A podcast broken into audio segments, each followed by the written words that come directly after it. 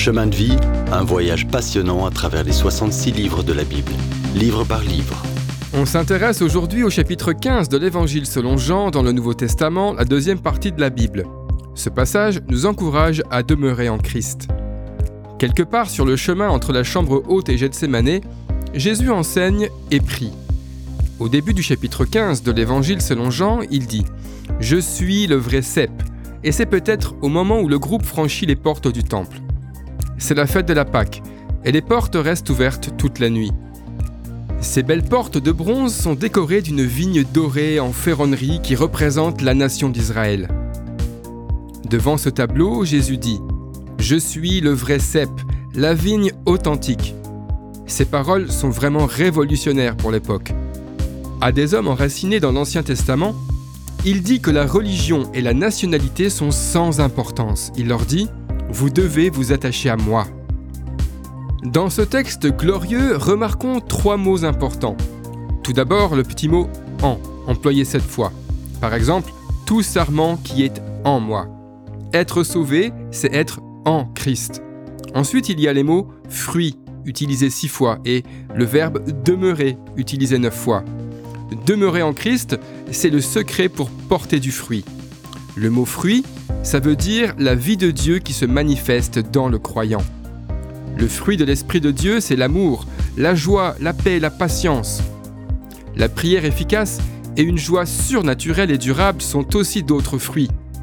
Ceux qui manifestent ce fruit dans leur vie seront une invitation vivante à venir à Dieu, même en dehors de ce qu'ils peuvent dire.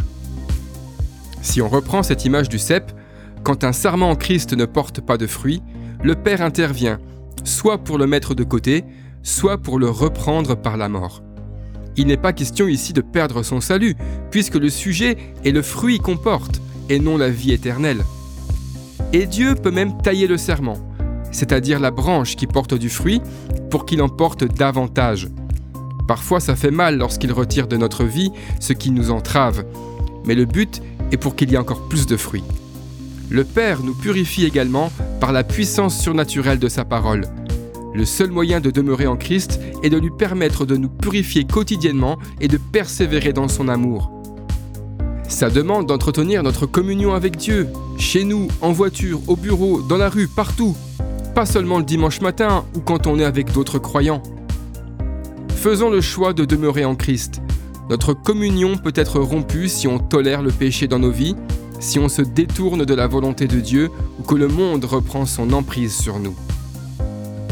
Jésus a donné sa vie pour nous et nous demande de lui obéir. C'est alors que nous sommes ses amis.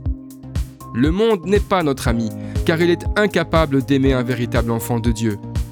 Au contraire, le monde aime les ténèbres. Quand le Seigneur allume sa lumière, les rats, les serpents et autres bestioles se cachent.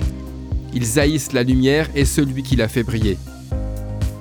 Jésus dit toutes ces choses pour réconforter et fortifier les disciples en route pour le jardin de Gethsemane et pour la plus grande épreuve de leur vie. Dans le prochain épisode, Jésus nous promet un consolateur. Si vous avez aimé cette rubrique et si vous voulez en entendre plus, allez sur le site ttb.twr.org ou téléchargez l'application. Retrouvez-nous aussi sur Chemin de Vie vous voulez nous dire comment Dieu change votre vie par sa parole? Envoyez-nous un message sur WhatsApp au 07 81 46 39 39. À bientôt